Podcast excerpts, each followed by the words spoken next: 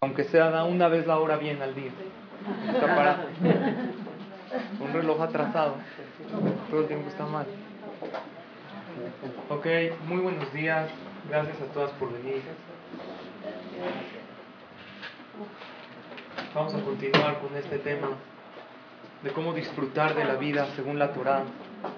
¿Qué opina la Torah respecto a los placeres de este mundo? Que sean estas palabras de Torah para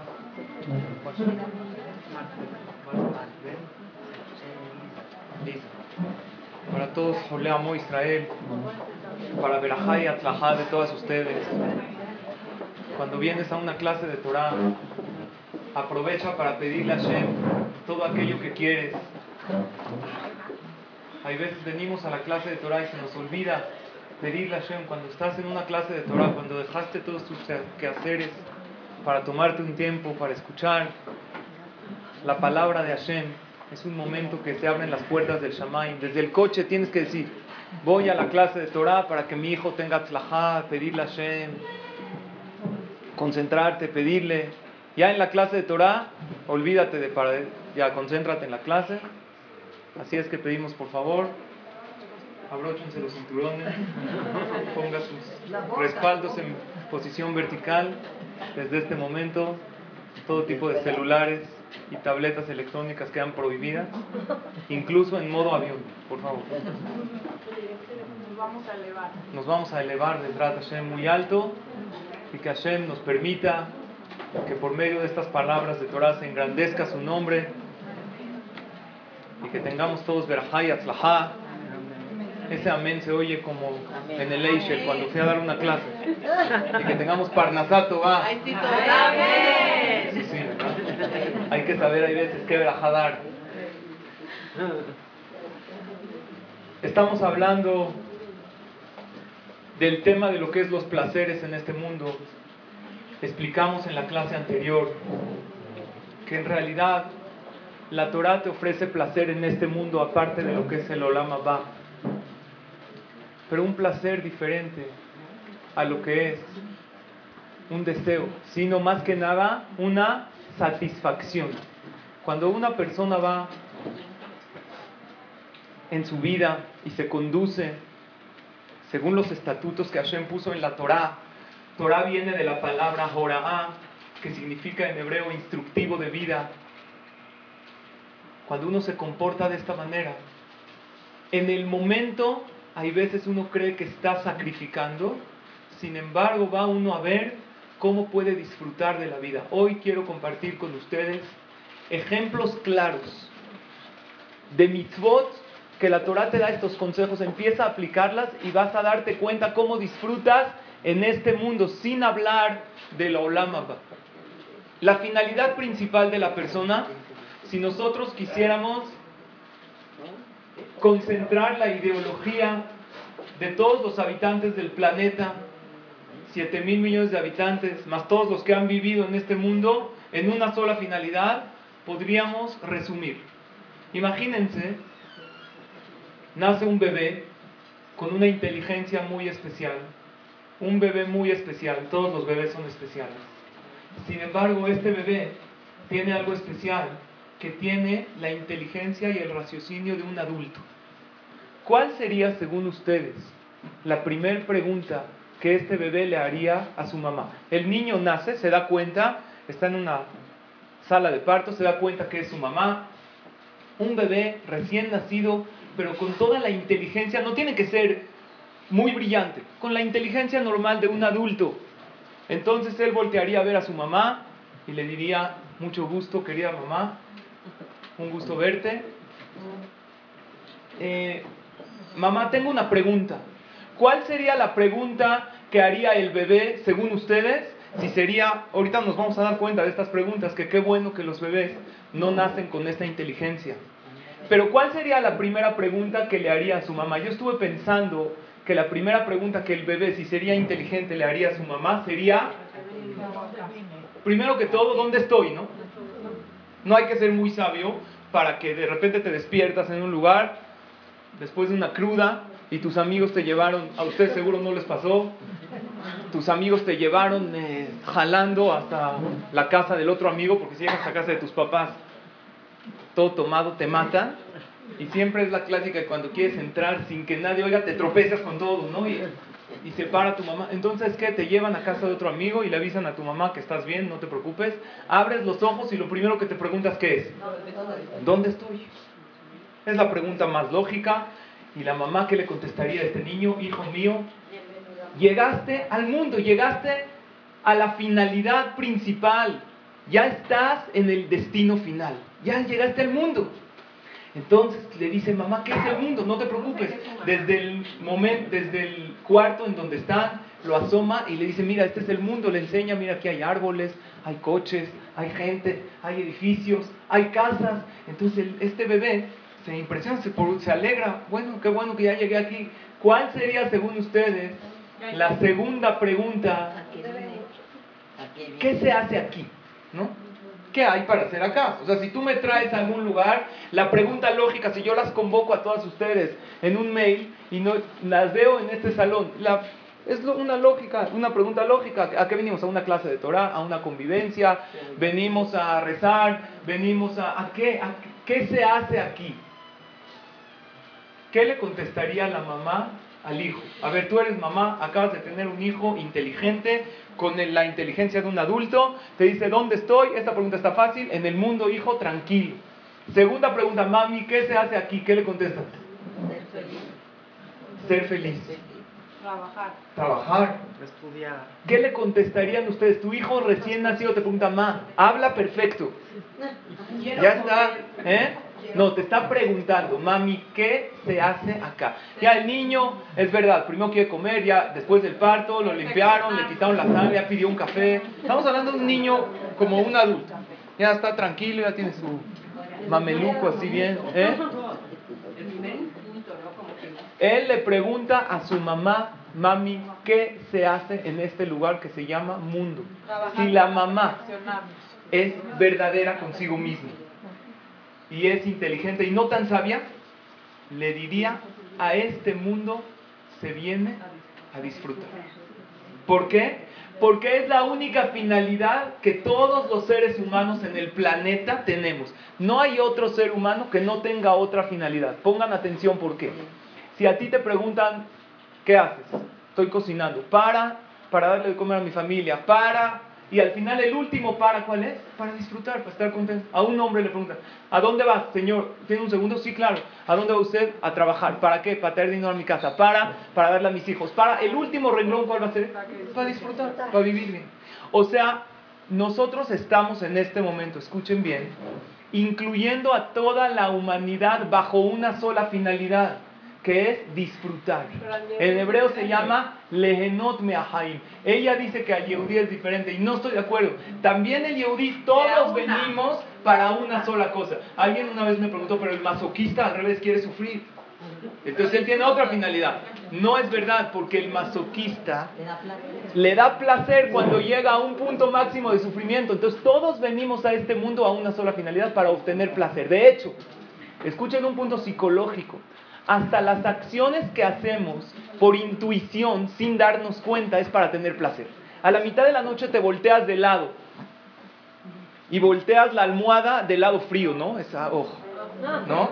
Yo hasta puse para una vez en Yahoo respuestas. ¿Qué es lo que te da felicidad y placer en la vida? Habían respuestas interesantes. Uno puso voltear la almohada en Yahoo respuestas así de las top 10 respuestas del lado frío a la mitad de la noche, porque ya se me calentó el oído. Otro puso pisar las hojas en el invierno, así que truenan. Eso es lo que me da felicidad en la vida. Pero todos en el mundo buscamos una sola cosa, placer, tener placer. ¿Estamos de acuerdo? ¿Conocen otro ser humano en el mundo que busca otra finalidad? No. El Yehudi también, nada más que nosotros buscamos el placer de alguna otra manera. Entonces quiere decir... futuro también, no nada más momentáneo. Ok, no importa, pero todos buscamos una cosa. Todos los seres humanos que ustedes van a ver y están corriendo de un lado al otro tienen una sola finalidad en la vida que es obtener placer. Y para eso uno se casa, y para eso uno quiere tener hijos, y para eso uno trabaja. Y para el renglón final es obtener placer en la vida. Sin embargo, ¿cuántos de los seres humanos pueden decir realmente que ellos se sienten llenos y que ya, Baruch Hashem, estoy bien, ya obtuve el placer que quiero. Tristemente, la mayoría de los seres humanos no se sienten llenos. Los jajamim nos dicen una frase muy interesante. Dicen así los jajamim. Esta frase figura en la Gemara y en otros lugares. En Adam met vehatzita abato bellado. Esto significa la persona no logra tener ni siquiera la mitad de lo que desea. O sea, si tú serías realmente verídico con el, con el otro, oye, ¿qué has logrado en la vida? La verdad no he logrado ni la mitad de aquello que yo quisiera tener. Y de hecho los ajamim hablan cuando una persona está en su lecho de muerte. En Adam met o sea, si tú ahorita llegarías al hospital y verías a alguien en su lecho de muerte pero que está consciente y le dirías, Señor, usted que vivió 80 años, no estamos hablando de un pordiosero en la calle, no, tuvo familia, tuvo... Le preguntas, todas sus metas de la vida, ¿cuántas de ellas las vio usted hechas realidad? ¿Se va usted de este mundo satisfecho? Si sería sincero, te contestaría, ni la mitad de lo que quiero, de lo que quise en mi vida, lo logré. Dicen los hajamim así, yesh lo mané, rotze mataim. El que tiene 100, quiere 200. Yesh lo mataim, rotze arbameo. Quiere, tiene 200, ¿cuántos quiere? 400. Dense cuenta que el que tiene menos, tiene 100, ¿cuántos quiere? 200. ¿Cuánto le falta? 100. El que quiere 200, ¿cuánto le falta? Más. Quiere decir que mientras más uno tiene, más le falta. Eso es la, la naturaleza del ser humano en la vida. Regreso al bebé. El bebé le dice a su mamá, primera pregunta, ¿dónde estoy? Llegaste a la finalidad, al mundo. Mami, ¿qué se hace aquí? Si la mamá es sincera y verdadera, le dice una sola cosa. Tienes que encerrar a todos los seres humanos bajo un solo deseo en la vida. ¿Cuál es? Disfrutar. Tercera pregunta, le pregunta el hijo a su mamá. Y esta pregunta es la más difícil. Mamá, tú dices que vinimos a disfrutar, la verdad me gusta, ¿eh? O sea, me, de hecho, está, padre, me convence, estoy contento. ¿Tienes algún método claro que me digas, haz esto y vas a disfrutar de la vida? En ese momento la mamá empieza a titubear y le dice, em, mira hijo, cada quien trata de disfrutar de su manera, hay que buscar la manera. Es increíble como de cientos de miles de millones de habitantes que han pasado sobre la tierra, todavía no hay una manera que te dicen, haz esto y vas a disfrutar plenamente de la vida. Sin embargo, Baruch Hashem, nosotros pueblo de Israel, Hashem nos entregó una Torah y nos dice, estas son las instrucciones de la vida. Y el día de hoy yo les quiero comprobar, pero comprobar con lógica, no con fe que el cumplir las mitzvot de la Torah, que hoy vamos a hablar algunas, te dan también placer en este mundo. No es como muchos piensan, tengo que sacrificarme en este mundo para tener Olam Abba. Voy a sufrir acá para finalmente disfrutar allá. Vamos a comprobar cómo cuando uno se comporta como el instructivo que Akadosh Baruj puso en el mundo, también acá disfruta, porque finalmente, señoras, es la única finalidad. No hay otra, no hay otra. Les voy a poner otro ejemplo. Pregúntale a una persona de clase media normal, ¿usted para qué trabaja? ¿Qué ¿Cuál sería la primera respuesta? ¿Qué les viene en la. Para vivir, ¿no? Para vivir. Imagínense si yo le insisto a esta persona y le pregunto, Señor, una preguntita, ¿usted realmente trabaja para vivir o trabaja para disfrutar de la vida? ¿Qué me diría? La mayoría me diría, no, para vivir. Si puedo disfrutar, disfruto, pero yo trabajo para vivir. ¿Verdad o mentira? Mentira, falso. Porque para vivir a usted le alcanzaría con un colchón en la calle, para vivir. Si quieres vivir, con un colchón en la calle, pan duro y eh, un techito para resguardarte de la lluvia, ropas rotas y viejas. Y con eso podrías vivir, ¿sí o no? Para vivir, sí. Sin embargo, lo que tú quieres no es nada más vivir, tú quieres qué? Disfrutar. Y para disfrutar, ¿qué necesitas? Una casa bonita, necesitas viajes, necesitas ropa muy especial, necesitas tener cuadros, decoración y todo eso cuesta dinero. Entonces sale que la mayoría de la gente, esto es un punto psicológico, no estoy hablando ahorita Torah, ¿para qué trabaja y corre tanto? No para vivir, ¿para qué? Para disfrutar. Para vivir sería suficiente con muy poquito. Muy bien, esta es la pregunta. Pero están todas de acuerdo que, ve, que en este mundo la mayoría de las acciones que hacemos no son para vivir, son para disfrutar, porque para vivir sería suficiente con el 1% de todo lo que tenemos. Para vivir, vivir como tal. Si tiene una persona un lugar en la calle, si tiene una persona una ropa nada más para cubrir su cuerpo, ok, para sobrevivir, pero en realidad es para vivir. Entonces quiere decir que todo lo que hace la persona es para disfrutar. Y sin embargo, la mayoría de la gente no se siente realizada al 100% en la vida. Y como los jajamín nos los dicen acá, la persona materialmente no tiene ni siquiera la mitad de lo que quisiera tener. Ni siquiera la mitad. Materialmente, si a cualquiera de las aquí presentes, que Baruch Hashem estamos bien, mal que bien, ahí vamos, no nos falta nada. Nos preguntarían si quisiéramos más cosas materiales de las que tenemos, según la psicología de los jajamín, que es muy profunda, la persona quisiera todavía el doble y un poco más. Sí, dicen los jajamín, en ni a la mitad has llegado. Y eso que Baruch Hashem tenemos casa, tenemos coche, Baruch Hashem viajamos, ahí vamos. Todos estamos más o menos bien, se puede decir, gracias a Hashem. Quiere decir que materialmente uno no se llena. La pregunta sería, ¿no estaríamos entonces persiguiendo una meta irreal? Hasta ahorita que llevamos de la clase. La única finalidad de la persona en la vida es disfrutar. Y la misma mamá cuando su hijo le pregunta, mami, ¿tienes alguna receta, algún método? Empieza a titubear. Entonces, ¿no estaremos todos los seres humanos del planeta persiguiendo una meta que no existe? Sí, entonces, ¿para qué tanto estamos corriendo si finalmente la realización en la vida, el decir, oh, ya llegué a esa meta, probablemente no existe? Sí. Quisiera yo decir una cosa. Por favor. hace poco una, eso de que todos buscamos, este, voy a ser feliz hasta que mi hijo crezca, voy a ser feliz hasta que tenga esto. Y realmente nos damos cuenta que cuando se cumple una meta, siempre hay otra meta nueva por claro. alcanzar. Entonces la felicidad debe de ser un trayecto, no un destino. 100%. ser felices con lo que tenemos. Estoy totalmente de acuerdo. La pregunta es cuál es la realidad. Estoy de acuerdo contigo. Así deberíamos de ser. Pero la realidad es lo que tú dices. Un niño chiquito, ¿qué quiere? Un triciclo. Está feliz con un triciclo. A ustedes nunca les pasó, si no hiciste esto no tuviste infancia, nunca le dijiste a tu mamá, mamá, si me compras esto no te vuelvo a pedir nada más en la vida. ¿No Yo me acuerdo como hoy que le había dicho a mi mamá de una bici que yo quería muchísimo.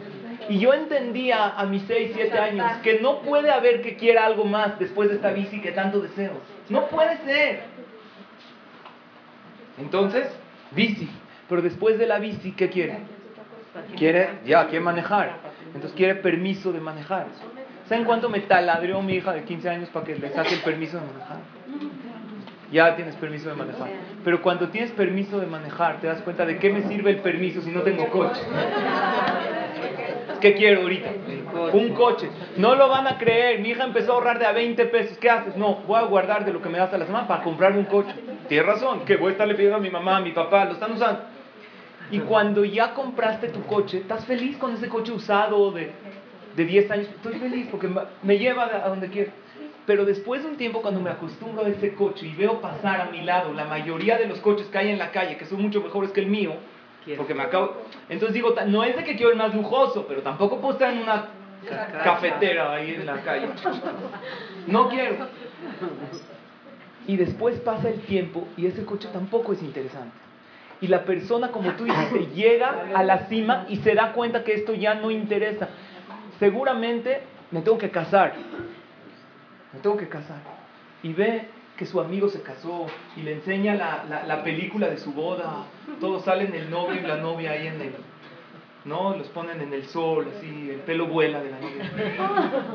Y la música de fondo, y el amigo le está enseñando la película. No importa que este amigo con la película ya se divorció, no importa. Pero él está feliz viendo, wow, mira, entonces uno está todo el tiempo pensando que cuando tenga esto es exactamente lo que tú dijiste. Va a sentirse realizado en la vida. Y no puede ser que vinimos a este mundo por una meta irreal, porque si no, Barminan, a Dios le falló el plan. No puede ser. Por lo tanto, quiero comprobar con lógica que el que va según los estatutos claros que dice la Torah, de repente empieza a sentirse realizado. Porque la realización material, que creen? No existe ni existirá. Punto. No la esperen que exista. Claro, es buena la ambición, si no tendríamos esa ambición no trabajaríamos más, pero nunca, aunque tengas los millones que tengas, eh, nunca uno va a sentir, ya, materialmente no existe, pero espiritualmente eso sí le puede dar a la persona llenar ese vacío. Por eso hablamos en la clase pasada que existen tres tanques que uno tiene que llenar. ¿Se acuerdan cuáles son? Material, emocional y espiritual. Por lo tanto, la Torah nos va a ayudar a llenar estos tres que la persona necesita en la vida. Hay un pasuk en el Tehilim. Un pasuk, eh, perdón, antes del pasuk dice el Jafetz Haim. Jafetz Haim tan grande que escribió los libros el Mishnah Berurah, el tema de la Shonara. El que reflexiona en lo que es la Torah se va a sentir agradecido por tener una guía perfecta para disfrutar en dónde? En este mundo. De hecho, le preguntaron al Jafetz Haim él era conocido que él se cuidaba muchísimo en la relación Ben Adam la Javero, uno con su compañero. Sin embargo, él en la amidad, la parte que se dice todos en silencio, ustedes saben, hay que esperar al hajam, no empieza el hazán directo, se tardaba mucho. ¿Y en lo que, cuánto te tardas en decir la amidad? Señoras, ¿cuánto? Cinco, siete minutos, aprox. Los que leen más lento, diez. Pero el Jafet Haim se tardaba 15 o 20. Entonces la gente lo esperaba. Un alumno se atrevió a preguntarle, Jajam, ¿usted qué es tan sensible en el sentimiento de los demás? ¿Cómo hace usted para, por qué lo hace eso? Que hace que todo el mundo lo espere. ¿Saben qué le contestó el rab? Dijo, en verdad tienes razón. Yo ya le dije al Hazán que empiece, que no me espere. Pero no quiere. Dijo, bueno, pero ¿por qué usted no hace la mida más rápido? Para no molestar a la gente. Dijo, yo la hago rápido. Pero cuando llego a la parte de Modim Anachnulach, gracias a Shem, me pongo a pensar en la maravilla que Dios nos dio una guía de vida, no nada más para tener Olam para disfrutar en este mundo. Cuando llegamos a esos lugares de la tefilá donde le agradecemos a Shem, hay una parte que decimos, Gracias a Shem por separarnos de los goim. Gracias, entonces te das cuenta que disfrutas de este mundo. La última parte de la tefila, Alenu le la Adonakol. Gracias a Shem, te agradecemos que no nos hiciste como los pueblos del mundo, porque somos diferentes en todo. Escuché de un jajam que fue uno de mis jajamim a dar unas conferencias en Tailandia. ¿Sabían que hay Yehudim en Tailandia? Hay muchísimos israelíes. Yo no sabía que había. Y él estaba dando unas conferencias. Estaba pasando por el mercado y ve una vendedora con un carrito. Él que pensó, se veía de lejos, parecen como pepitas, eh, cacahuates. ¿Qué tenían ahí? ¿Qué venden? para comer. Serpientes, arañas, grillos, así eh, fritos, empanizados. Eso comen. Alguien me dijo, jajam, está comprobado que tiene nutrientes, que ¿sabían o no? Sí. Mi papá fue al mercado de Cuernavaca hace unos 30 años, y él lo cuenta en sus pláticas, y vio cubetas de escarabajo, de cochinilla, vivos, así. ¿Qué para qué son? Los que se hacen salsas para echarle a las... ¿Y por qué están vivos? Porque si están muertos hay que refrigerarlos. Entonces están vivos. ¿Cuánto quiere? ¿Un kilo? Te lo pone, lo licúas así en tu casa. Pero ¿por qué todos hacemos por naturaleza? ¿Qué tiene? ¿Por qué la carne de vaca no? ¿Por qué el pollo no? Porque así Hashem creó la naturaleza humana. Que esto cree repulsión porque esto no es bueno para tu alma. Puede ser que tenga nutrientes. Cuando Akadosh Baruj nos sacó de Mitzrayim, siempre dice, Ani Hashem amotzi etchem meret Mitzrayim. Que lo saqué. Hay un lugar donde dice, Ani Hashem amaale etchem meret Mitzrayim. ¿Qué es amaale? Los elevé de la tierra de Egipto. ¿Qué significa? Yo los saqué para que ustedes sean elevados, para que sean reyes. Por eso te creé. Puede ser que los insectos tengan nutrientes, puede ser que la cochinilla y el mosco, pero yo te creé una naturaleza que te crea repulsión para que esto no lo comas porque hace daño a tu alma y el pollo y en los animales herbívoros que no atacan, no hacen daño. Partiendo del punto que eres lo que comes, cuando tú comes algo sucio, cuando comes algo bajo, influye también en tu manera de ser. Por lo tanto, ¿qué hizo Hashem? Le hizo una naturaleza. Por eso en la mayoría de los, del mundo occidental hay colorantes que se hacen con, con insectos. ¿Y por qué no te los enseñan? Porque te daría repulsión. Ahora hay gente que se puede comer así, la lagartija viva. Pero generalmente en Tailandia hacen cosas así. Disculpen porque están algunas desayunando.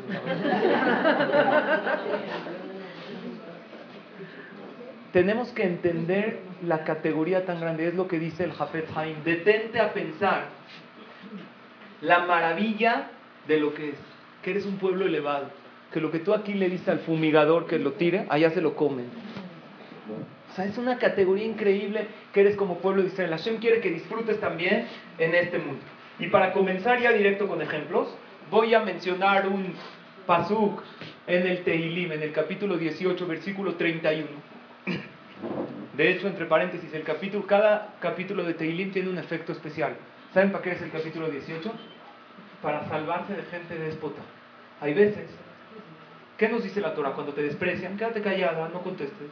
Pero ¿qué pasa si tengo que ir a un lugar? No, ahora, esa persona que me trata mal, puedo evitarla. ¿Qué pasa si no puedo evitar? Tengo que ir a ese lugar porque es una fiesta familiar, ¿eh? Y es esa clásica tía que siempre va a buscar el comentario para hacerme sentir mal. Y dice, oye, ya estás más gorda, ella está pasada de peso 30 kilos. No importa. A mí siempre me va, me va a escanear toda y a fuerza me va a buscar un comentario negativo. ¿Qué hago? El capítulo 18 del Tehilim. Es para que el que tiene que ir a un lugar donde siente que va a vivir un desprecio y no puede evitarlo, que diga el capítulo 18 de Tehilim y que le pida a Kadosh Baruj que no viva esos desprecios que a veces dañan emocional a la persona. No hay que buscarlos. Si ya llegan, uno tiene que quedarse callado, pero tienes que evitar y alejarte de la gente que te pueden hacer sentir mal. En el capítulo 18 de Tehilim dice el pasuk lo siguiente. Imbrat Hashem tzerufa magen hu lechol ¿Qué significa? Imbrat Hashem, no lo traducí literal, pero puse la explicación del pasuk. Hashem nos dio un camino íntegro para elevar el alma en el mundo venidero. O sea, principalmente Hashem te dio la Torah para que tengas allá Olam Abba. Sin embargo, también protege a los que se refugian en él. Esta protección se refiere a este mundo. O sea, aparte de que Hashem te dio una guía para acceder allá, te dio una guía perfecta para disfrutar en dónde? Acá, en este mundo. Vean los consejos que nos da la Torah para disfrutar en este mundo. Vean cómo hay mitzvot, que nosotros las vemos como que, uh, mira, qué difícil. Sin embargo, cuando las observas, ¿qué te das cuenta? Que es una guía para disfrutar acá. Aparte de lo que te da el placer y el acceso al mundo venidero que es el Olam Como dijimos la semana pasada del chavo que me preguntó, yo no vivo allá, no me interesa allá. Yo quiero que me expliques cómo disfrutar acá. Vean qué consejos maravillosos te da la Torah. Hay una mitzvah de la Torah. Nosotros sabemos que tenemos, ¿cuántas mitzvot en la Torah? 613. ¿Cuántas de ellas son hacer y cuántas de ellas son lota hace? ¿Quién sabe? Hay mitzvot de hacer, positivas, y hay mitzvot de abstenerse, de no hacer. ¿Qué hay más? ¿Hacer o no hacer? No hacer hay más que hacer. De hecho, tenemos 248 mitzvot hacer, como ponerte filín, decir kiddush en Shabbat, es hacer. Ir a la tevilá la mujer, hacer. Y 365 mitzvot, lota hacer. No comer puerco es mitzvah lota hacer. Una de las mitzvot, dos de las mitzvot lota hacer. Vean cuáles son. Dice la Torah, Baikra, capítulo 19, versículo 18, Loticom velotitores beneameja beahavtal le Ani Significa, no te vengarás ni guardarás rencor contra tu compañero, sino amarás a tu compañero como a ti mismo. Esta mitzvah es lota, es igual una persona que se venga del otro. Oye, pero la venganza es dulce, sí, pero si lo haces, ¿qué crees? Estás transgrediendo una prohibición de la Torah como comer puerco. O hay gente que no se venga, pero guarda rencor en su corazón. Yo no me vengo, pero nunca voy a olvidar, como dijo uno, yo perdono pero no olvido. Lo perdono, pero nunca voy a olvidar lo que me hizo. ¿Eso qué es? No es nada más algo moral, es prohibido por la Torah. Y sur de Oraita. ¿Qué significa? La Gemara pone un ejemplo. Habían dos vecinos. Uno le pide al otro, en los tiempos de la Gemara, hace dos mil años, lo trae Rashi también en la Torah, en ese pasú. Oye, ¿me podrías, antes eran agricultores, ¿me podrías prestar una pala? Y llega el vecino, la verdad no le quiere prestar la pala. Le dice, mira, la verdad no puedo, no quiero. ¿Cómo se siente el que, le, lo el que pidió prestado algo y no se lo dio? Se siente muy mal. La semana, e, eso es el primer pensamiento. La semana que entra llega el vecino que no le quiso prestar y le pide al otro, oye, ¿me prestas una pala? Se me rompió la mía. La reacción natural, ¿cuál es? Sin Torah. La verdad, perdón, pero no con toda amabilidad, ¿cómo lo voy a prestar a alguien que no me prestó? Una segunda reacción, ¿cuál sería? Sí te presto para que veas que no soy como tú. Eso también es prohibido por la Torah, porque no se la puedes cantar al otro. ¿Oyeron o no? El que canta no ama y el que ama no canta. Esa es la ley de la vida. Si tú se la cantas, pareja, hijos, amigas, sí, yo sí voy por ti, y entre palabras, hay maneras de cantar, ¿eh? Hay, te le puedes dar la pala y cantársela como, con la cara. Con la cara se canta todo, crean. Se la das así, claro. ¿Eso qué es? Prohibido por la Torah. Entonces, ¿qué tienes que hacer? El pasuk de amarás a tu prójimo como a ti mismo está escrito sobre aquel que te hizo daño. Vamos a hablarlo en nuestros tiempos. Un vecino te pide, oye, tú le pides, oye, ¿me puedes prestar tu coche? Me urge el coche, se me amoló el mío, mi esposo se fue, necesito... Tu vecina te dice, mira, la verdad es que hay dos cosas que no se prestan en la vida. El marido y el coche. Y la higiene hay quien aumenta para que no le vaya a coquetear con un mejor sueldo. La próxima vez, ella, la que no le prestó, le viene a pedir el coche. ¿Me prestas tu coche? Según la Torah, ¿qué tiene que hacer? Prestárselo y con la mejor sonrisa y no guardar nada en el corazón. Nada. ¿Fácil o difícil? Muy difícil. La reacción natural de la persona, ¿cuál es? No me prestaste, no te presto. La pregunta es, ¿cómo se puede llegar a esto? A no sentir rencor contra el otro y a no vengarse. Una sola palabra. Emuná en Hashem. ¿Qué es emuná? Cuando yo sé, a ver, vamos a decir que yo, él no me prestó el coche. ¿Yo qué tengo que pensar? Si él no me prestó el coche, es porque Dios no quería que me lo preste. Porque Barminan, si él me lo hubiera prestado, a lo mejor hubiera chocado. Así tengo que pensar. Si yo le pedí un taladro para... ¿Qué tengo que pensar? Qué bueno que no me lo prestó, porque si me lo hubiera dado, Barminan se hubiera llevado mi dedo. Así tengo que pensar. Si tienes fe en Hashem, Ah, esa es la manera de llegar a eso. Por eso la Torah, acabando la mitzvah de no vengarse y no guardar rencor, dice a Ni Hashem.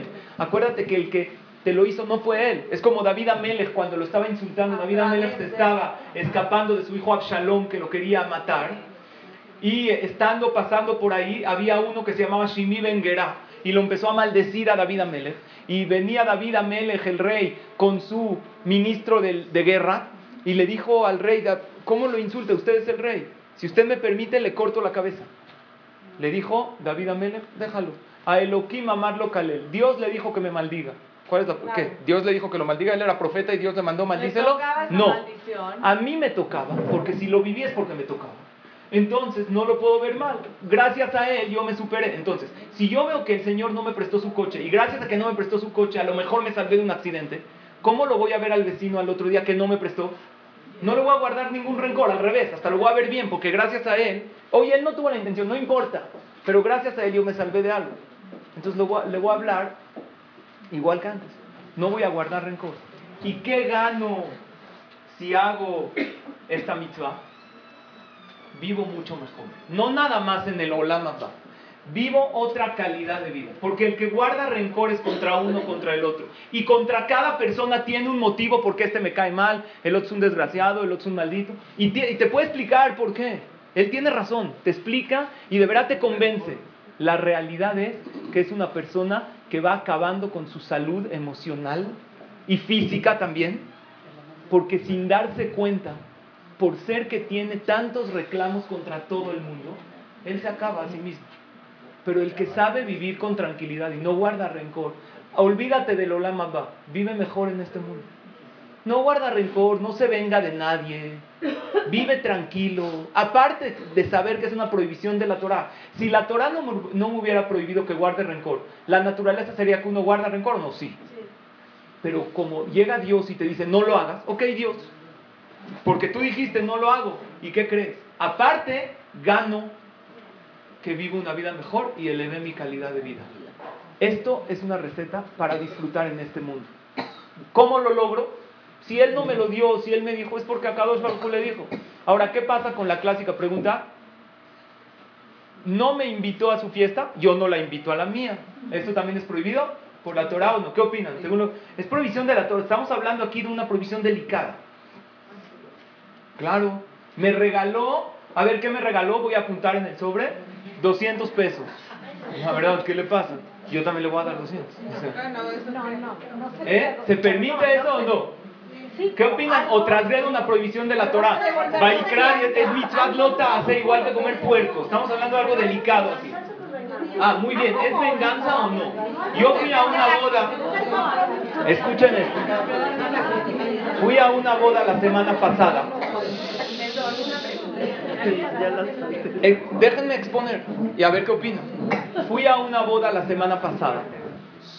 Yo tenía mucho compromiso con el papá de la novia. Yo le dije a mi esposa que ya me siento viejo porque ahorita ya voy porque soy amigo de los papás. Antes yo iba por ser amigo de los novios. Ya está muy cañón, ¿no? Entonces soy amigo del papá de la novia. Y me quedé un rato. Veo a otro amigo mío afuera del salón. Sales un ratito a las 11, ahí lo veo en el sillón, ahí, con el celular. 11 y media, salgo por algo, alguien me platica, lo sigo viendo. 12, lo sigo viendo, me acerco, ¿qué está haciendo? Candy Crush. Crocheando a la mitad. Oye, 12 de la noche. Candy Crush, ¿y qué haces acá? Es mi amigo. Le dijo, te- me dijo, te voy a decir la verdad. El papá del novio es muy amigo mío y él siempre se queda a las fiestas de mis hijos hasta las 12. Entonces yo estoy esperando que sean las 12. Entro, lo saludo, le doy un abrazo porque no voy a estar ahí adentro el ruido, todo. Ya me eché mis tequilas, estoy tranquilo. Mira, papá Candy Crush, aquí estoy bien. ¿Se puede eso o es prohibido por la Torah? Porque la Torah prohíbe vengarse, prohíbe no es de que es algo bueno. O en regalos. No la invito, no, siempre una persona que piensa, te llega una, oye, ¿ella vendría a mi fiesta o no? Mira, voy a su fiesta porque ella va a venir a la mía. Pero cuando te dicen, oye, ¿vas a ir al entierro de él? No, mira, él seguro no va a venir al mío, ¿estás de acuerdo? Yo, ¿para qué voy? ¿Es prohibido por la Torah, sí o no? Entonces escuchen bien. ¿Cómo manejarlos? En una ocasión en la boda de una de mis hermanas, le llegó de... re- ¿Han visto regalos raros que llegan? ¿No? Entonces hay gente que se mete a internet, mameluco de esta marca, 72 pesos de Walmart, papá. Yo también lo voy a, no le voy a mandar uno de Carter's, ¿no? Me mandó... Checan para regalar igual. A una... eh, ahorita es lo que quiero hablar. Puede ser que esa prohibición de la Torah, pero tenemos que aclararlo. A una de mis hermanas le llegó de regalo de boda, lo crean o no, una plancha usada. ¿Verdad? ¿Por qué se rieron? ¿Alguien de aquí la mandó? Digan quién es, porque nunca supimos. ¿Qué hizo mi mamá? ¿Eh? No, creo que sí tenía. Yo estaba muy chavo ya. Ahí era la edad donde era amigo de los hermanos chiquitos. ¿Qué hizo mi mamá? Ah, plancha usada. Ahora la uso más hasta que se haga negra y se la mando a la boda de su hijo. No, no hizo eso. Pero ¿se podría o no? A ver, ¿qué hago en esos casos? Entonces. Ah, porque estaba enojada con mi mamá y dijo, ahora una plancha. ¿Eh? Entonces lo que tenemos que saber es que esto es un tema delicado de mitzvah de la Torah. Todo lo que es con coraje es prohibido por la Torah. Pero si a mí me mandó un mameluco de 120 pesos y yo no con coraje, yo ahí estoy midiendo el nivel de nuestra amistad. Entonces le mando acorde a. O si él se queda a mis fiestas a tal hora, yo estoy, no es de que lo hago con coraje, entiendan cuál es la prohibición de la Torah, si está clara o no, porque es algo delicadísimo esto. Si una persona lo hace con coraje, eso es prohibido por la Torah, una de las 613 mitzvot de Oraitá, así como hay otras mitzvot de comer hametz en Pesach, hay una mitzvah que se llama no guardes rencor en tu corazón. Tu corazón, en Israel se dice Alev de lo. El corazón no es bodega. ¿Qué guarda uno en las bodegas? Todas. La cuna del bebé. Ya tiene 35 años tu hijo. Y las cunas antes se usaban de fierro, ¿no? Oxidada, ya está ahí. Ahí la tiene. No hay que guardar cosas. No es bueno. También psicológicamente. El que quiere ver cómo estás emocionalmente, emocional, que vea cuántas cosas guarda en su casa. Si tiene ropa de hace más de un año que no usa y la sigue guardando, quiere decir que emocionalmente es alguien que no se sabe desprender. No está bien. Ve a la bodega de tu casa y todo aquello, hay gente necesitada. Y aún lo que no sirve para nada, se vende y se da el dinero a gente necesitada. Pero el que se acostumbra a guardar el ventilador roto, ya no tiene una aspa, y la- pero ahí está en la bodega empolvándose, también guarda rencores y cosas de la gente. No guardes. Esto es psicológico también. Cuando tú te deshaces de lo que no te sirve, también emocionalmente te deshaces de lo que te hace daño. Porque todo lo que guardas no es de que no te afecta, te quita espacio en tu bodega. Los rencores que guardas te quitan espacio en tu corazón para guardar recuerdos bonitos. No puedes decir, no, yo guardo rencores y no, no, no, no. Si guardas rencores, también no guardas otras cosas que sí tienes que guardar. Porque la mente es como una memoria que tú decides qué guardar. Entonces la persona, eso es alajá, ley. Si uno lo hace con coraje, por eso yo no me quedo, pero el que se queda hasta las 12 jugando Candy Crush, porque su amigo se quedó, pero no con coraje, está midiendo, pero está midiendo, pero yo me tengo que quedar hasta la una, Que se vaya. No, pero, pero él ve que su amigo le está correspondiendo. Si no es con coraje, no está mala, lógicamente, porque mi amigo siempre se queda hasta las 12. Entonces él se puso una alarma en lo que juega Candy Crush. Cuando es a las 12, ya que le avise su celular, entra, le da un abrazo y ya vio que se quedó tarde. Entonces así hace sentir bien al otro. Todo lo que no es con coraje, no hay problema. El problema es cuando uno guarda coraje. Y no es por Olama va, señoras. Es por Olamas de. Es para vivir mejor en este mundo. El que piensa, el que piensa que no hablar la shonara es nada más para no afectar a los demás, está en un gran error. Es verdad que es una de las provisiones. La Torah lo dice claramente. La provisión de hablar la shonara no es un juego, una sijá bonita de los hajamim. Prohibido por la, Isur de Oraitá. Otra vez, de las 365 mitzvot lo ta'aseh, Vaikra, capítulo 19, versículo 16, lo telech rachil be'ameja.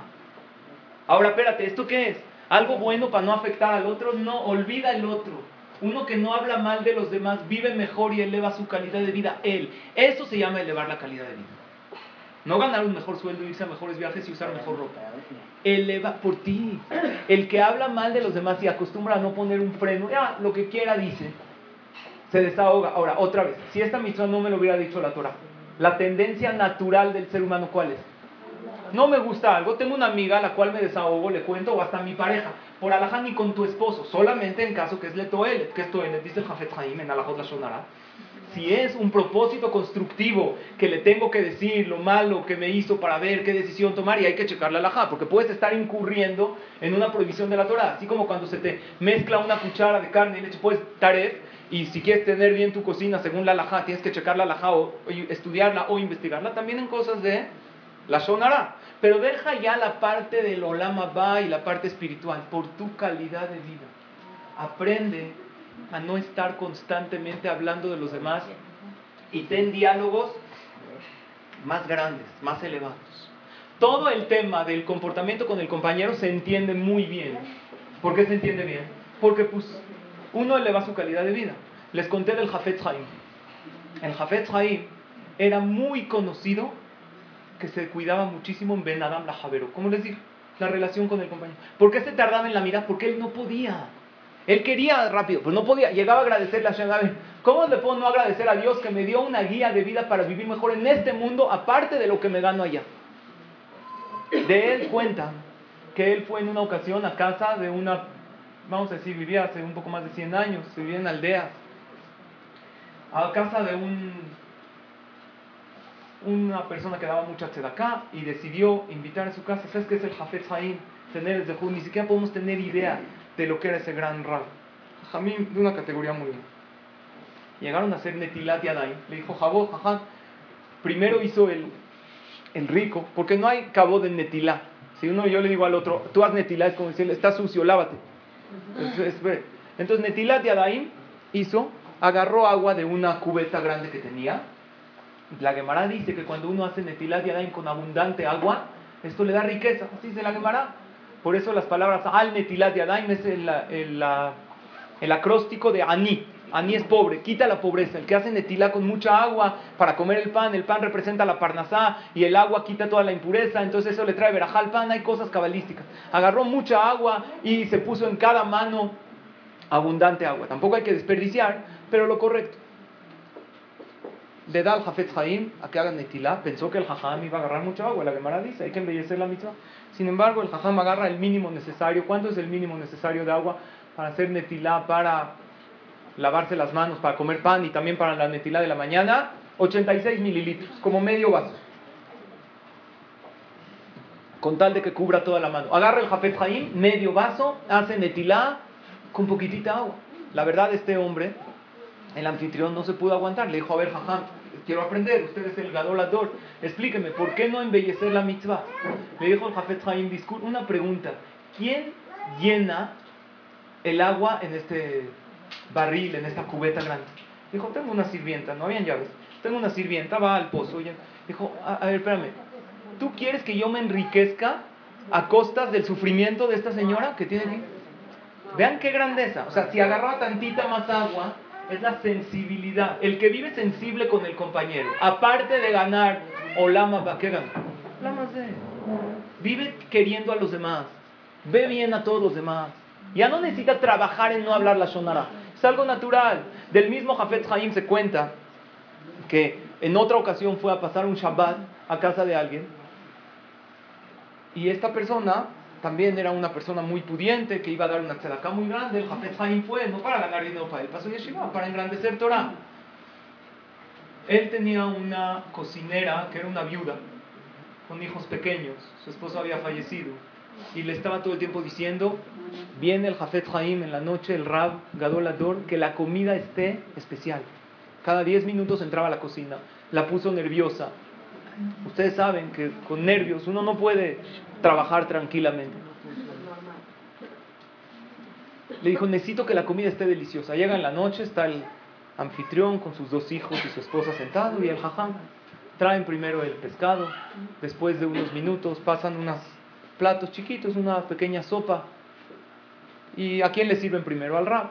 El jafet Jaim prueba y le dice al anfitrión, dijo, la verdad tienes una cocinera muy especial muy rica está la sopa. Ahorita que no le sirvan a nadie, eh, está muy, muy especial, está muy rica la sopa. Se acaba el plato. Le dice el, el Jafet Haim, el Rab, Gadol Ador, ¿hay un poquito más de sopa? Claro, jajam, por favor, le sirven otro poquito. La verdad, muy, muy rica. ¿Hay un poco más? Tercer plato, ya era un poco raro. Tres platos, o sea, ya después del cuarto plato le dijo, jajam, disculpe, pero cocinamos un poquito, está usted, o sea, si hubiéramos sabido que le gustó, hubiéramos hecho más. En Shabbat ya no se puede cocinar. Cocinó para usted, para mis hijos, a mi hijo chiquito no le gusta, hizo un poquito de sopa, pero ahorita viene la comida principal. Ok, tráiganlo.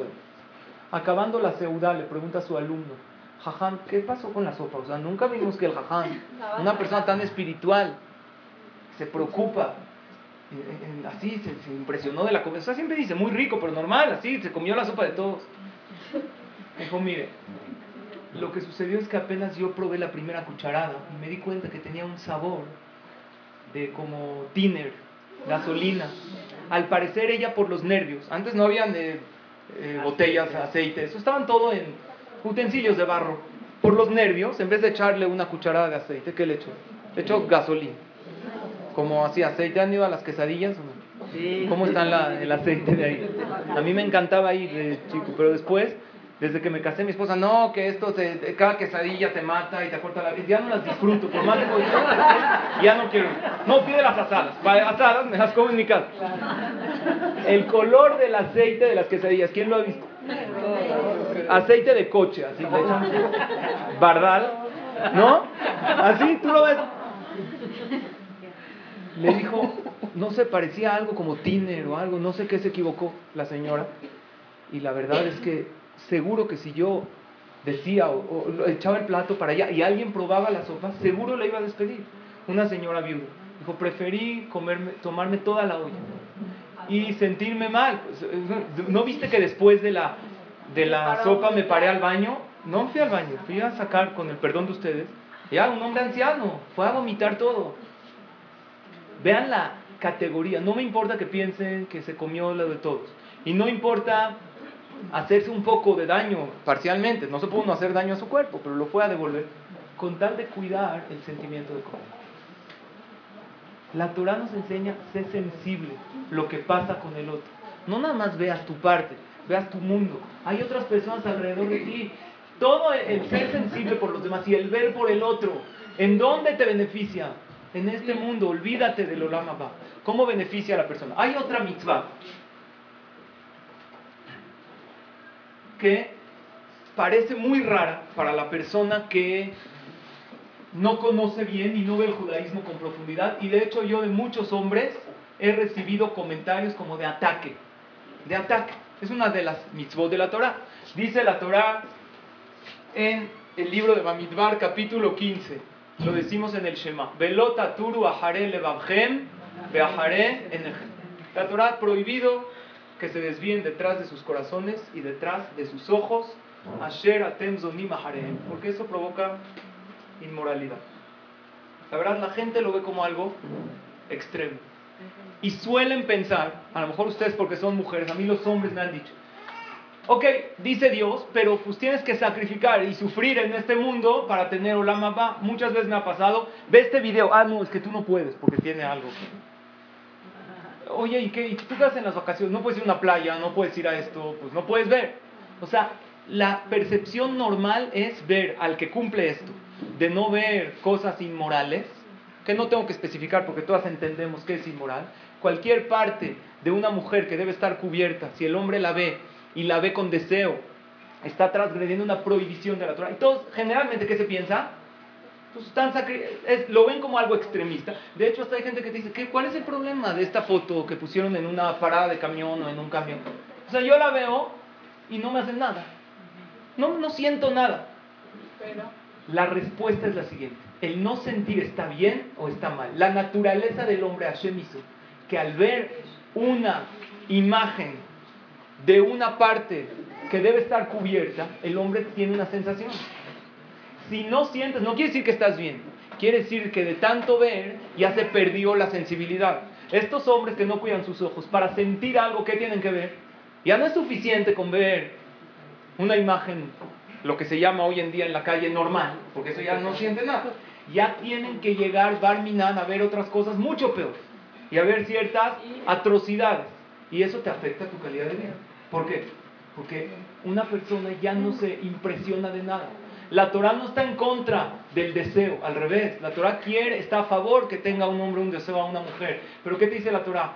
ese deseo que lo vas a tener a la mujer, primero que todo va a ser a una sola en toda tu vida y va a ser de una calidad impresionante ese deseo. No es de que me estoy absteniendo de ver para tener olama olvídate del olama. El que cuida sus ojos es el que en verdad disfruta de la vida, no compara. Siente por cualquier cosa, tiene esa sensación. Es como un ciego. Imagínense un ciego le pregunta a un vidente. Este es el ejemplo que ponen los jamim es el ejemplo exacto. Un ciego le pregunta a un vidente. ¿tú puedes ver el sol? ¿Qué le contesta el vidente? No, porque si lo veo, me encandilo, no puedo. Llega el ciego y le dijo, yo mira, ah, tú te encandilas, yo soy mejor que tú, mira, yo veo el sol, no me pasa nada. Levanta sus ojos, que obviamente no ven, y ve el sol fijamente. ¿Que merece aplausos? No, hay un problema en su visión. Como él no ve, entonces al ver el sol no se encandila. Lo mismo pasa con una persona que no cuida sus ojos. El que no cuida sus ojos no siente nada. ¿Por qué? Porque de tanto que vio se acostumbró. Entonces ahora para sentir ese placer que Hashem hizo por naturaleza, para que haya atracción en la pareja, no le es suficiente con ver algo normal, sino tiene que ver o hacer Barminan cosas muy muy fuertes. ¿Cuántos matrimonios se hubieran evitado destruir si hubieran cumplido con esta sencilla mitzvah de la Torah? Que es finalmente por el bien del hombre. Se refiere principalmente al hombre, también hay para la mujer que la mujer no tiene que comparar, no tiene que desviar. Por eso dice, detrás de sus corazones y detrás de sus ojos. El corazón representa los deseos. Finalmente es una mitzvah que beneficia a la persona en este mundo. La Torah quiere que tengas placer. Pero esto es un ejemplo de mitzvah que la gente lo ve como extremista y no hay un hombre que disfruta más de su mujer. Estoy hablando de la parte física del que se cuida en esto, porque no, se, no compara nada, se siente tranquilo, se siente lleno. Otra vez, lo que dijimos la clase pasada, deseo o satisfacción. El que quiere deseo, pues voltea a ver todo lo que quiere y sobre eso la Torah te controla, le dice al hombre, no. No voltees a ver todo. La gente que te dice, ay, este video lástima, no lo puedes ver tú. Pierdes tú que lo ves, porque al ver comparas y al comparar no te llenas. Pero cuando una persona no ve, vive más tranquilo. Vean lo que dice la Gemara. Tenemos casi que concluir en Masejet sobre una mitzvah que también aparenta que te limita, pero finalmente vives mejor en este mundo. Es la mitzvah de Tevilá de la mujer. El que no la respeta, ¿qué piensa? Yo no voy a estar viendo cuándo sí, cuándo no. No voy a estar esperando que vaya la Tevilá. Cuando yo quiero, cuando ella quiera. Sin embargo, si tú agarras dos parejas, unos cuidaron Tevilá y otros no, después de Baruch Hashem 60 años de casados. ¿Quién disfrutó más en esta vida? Olvídate del Olam Abba. El que no cuidó Tevilá tuvo más cantidad, pero no calidad. La cantidad sacrifica. Porque cuando yo quiero, cuando ella quiere, podemos estar juntos. Sin embargo, la cantidad afecta a la calidad. Cuando la pareja se extrañan, cuando la pareja se acostumbran a esa, aparte de lo que dice la Gemara, vean lo que dice la Gemara en Masejet Nida en la página 31. Es otra de las mitzvot que yo veo como un ejemplo claro de lo que es disfrutar en esta vida. Dice la Gemara, ama Rabbi Meir. ¿Qué Rabbi Meir es? Rabbi Meir va a la Nes. El hajam grande, que todas prendemos vela por él. Tenía sabiduría enorme. Mi penema ambra Torah nida le. ¿Por qué la Torah dijo que, que nida tiene que esperar siete días para purificarse? Ok, si en el momento de que tiene su ciclo no puede estar con su pareja y aparte se descubrió científicamente lo que esto afecta a la mujer, lo que puede traer barminan de enfermedades, ¿por qué otros siete días más? ¿Por qué? Dice la Gemara. Adam ragil veishto bekatzva, ya que el hombre se acostumbra a su esposa y se aleja de ella. Y en realidad no es se aleja. La traducción es mucho más fuerte, pero lo puse se aleja. Siente un rechazo por ella. Dijo la Torah que espere siete días para que sea querida para su esposo como el día de la boda. Quiere decir que la Torah le ofrece a una pareja que cuidan Tarata Mishpaha una renovación mes con mes. Aparte que según la Kabbalah, cuando una mujer entra a la Tevilá, hay mujeres que preguntan, si, es, si me tengo que purificar después de la, del ciclo, ¿por qué tengo que entrar a una tevilá? La tevilá es con aguas que llegan directamente, que no, no, no fueron acarreadas. ¿Por qué no me puedo bañar en mi casa? ¿Me purifico? Según el Zohar Akadosh, fuente de la Kabbalah, cuando una mujer entra a la tevilá es como si se sumergió en las aguas del Ganeden, del paraíso, y regresó a su casa, como si salió de la atmósfera del mundo, así, no menos que eso. El Zohar habla cabalísticamente, sabemos que todo el mundo fue maldecido por el pecado de Adán y Jabá. Hubo algo que nunca fue maldecido. Todo lo que está arriba del mundo, las aguas de la Tevilá vienen del cielo, igualmente las aguas del mar. Hay un ciclo que de evaporación. Es algo que no entró a la maldición de Adán y Jabá. Cuando la mujer se sumerge, por eso tiene que sumergirse todo su cuerpo, y hay mucho sobre eso, que no quede ni un pelito afuera, por, porque ella es como si salió del mundo y se elevó. Y toda esta purificación la trae a su hogar y se la pasa también a su esposo. Aparte de todo eso, eso de extrañarse, eso de, esperar, eso cuántas eh, infidelidades evita. El hombre, ¿por qué la Gemara dijo que el hombre se acostumbra a su esposa y se aleja de ella? ¿Por qué la Gemara, cada palabra de los jamín está medida? ¿Por qué no dijo la Gemara, la mujer se acostumbra y se aleja? O la pareja. Porque esto es un problema más del hombre que de mujer el hombre es más eh, físico y, lo que sucede es que si él no extraña, entonces empieza a, pensar para afuera y hace tonterías y luego se arrepiente. Porque nadie hace tonterías en su matrimonio y luego dice, ah, muy bien. No, al final vive con remordimiento. Por más alejado que esté, se arrepiente y finalmente las cosas se saben, porque así Hashem hizo que las cosas que uno hace escondidas se saben. Como siempre decía mi mamá, si quieres hacer algo, si quieres que algo no se sepa, no lo hagas. Así me decía. Porque no hay hacer algo y que nadie se entere. Hashem se encarga de que las cosas y matrimonios se destruyen y la dignidad de la persona y la vergüenza de los hijos y todo esto por una sencilla mitzvah. Sencilla, que tiene sus detalles. Pero finalmente, lo que gana la persona en este mundo es tan grande. Uno cree que está sacrificando en este mundo. Ahora, ¿qué pasa? Tiene que ser algo de pareja. Cuando ves los beneficios, de la maravilla de esta mitzvah, aparte de lo que se ha descubierto, la, por em, datos de salud, la Torah dice en Baikra, capítulo 15, un segundo, versículo 28, Va a contar la mujer siete días y después se va a purificar. ¿Por qué siete días?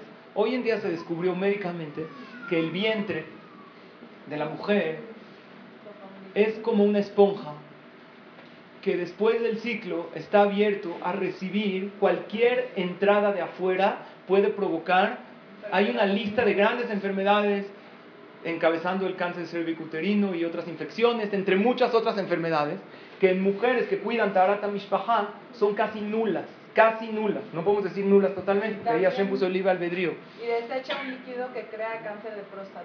Muchísimas cosas, hay una lista que no es el tema de muchísimas enfermedades. Esto hoy en día se descubrió con ultrasonidos hasta que vieron cuando el vientre se cierra por completo después de siete días del ciclo de la mujer. Y ellos se impresionan, abren la Torah, escrita hace miles de años. A ver, yo no entiendo cómo el que escribió la Torah hace miles de años, sin haber ultrasonidos, dijo exactamente, después de siete días entra la Torah. ¿Por qué siete? ¿Por qué no seis? ¿Por qué no cinco? Exactamente en siete días se cierra. Nosotros no nos impresionamos, porque el creador, que él creó el mundo, nos da las instrucciones exactas. Pero esto no es el motivo principal, esto es uno de los motivos, como todas las mitzvot que hay muchísimos motivos. Lo que tenemos que saber es que es realmente disfrutar en este mundo, tener otra calidad de vida por completo. Entonces, hoy vimos algunos ejemplos, algunos, porque no todos.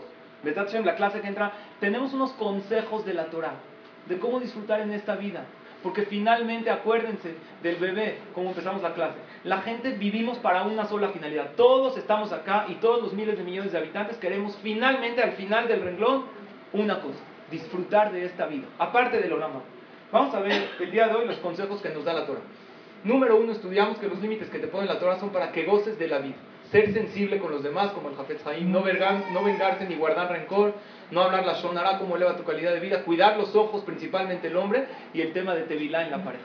Son consejos que sencillos, en la próxima clase. Vamos a ver de otros consejos que nos da la Torah, olvidándonos del mundo venidero para poder disfrutar realmente de lo que es el Olam. Acá dos Baruj nos da estos consejos. Empieza, si una persona saliendo de esta clase podría agarrar todos, estaría maravilloso. Si puedes agarrar uno, ¿y qué crees? No uno, parte de cualquiera de uno. Sabes que no puedo cuidar al 100% vida, pero voy a empezar a cuidar un detallito. Un hombre, que es principalmente para el hombre, a lo mejor no puede cuidar los ojos al 100, pero va a evitar ver ciertas cosas inmorales. se va a dar cuenta cómo va a empezar el tema de hablar la sonara. Es para disfrutar de esta vida. Uno que dice, ¿sabes qué? Voy a dejar de hablar la sonara, pero de esta cuñada esta, no puedo. ¿Sabes qué? Habla todo de ella y de los demás no. También vas a ver que empiezas a disfrutar un poco mejor cualquiera de estos, ser un poco más sensible con los agarra cualquiera de estos y date cuenta cómo empiezas a ver pago y recompensa y calidad de vida, elevar la calidad de vida realmente en este mundo. Nos falta una clase más que vamos a hablar, vamos a seguir con esta línea, ver cómo la Torah nos abre el panorama para que la persona eleve su calidad de vida y disfrute más en este mundo. Gracias a todos ustedes por su atención, por su asistencia. Que Hashem las bendiga con todas las verajot escritas en la Torah.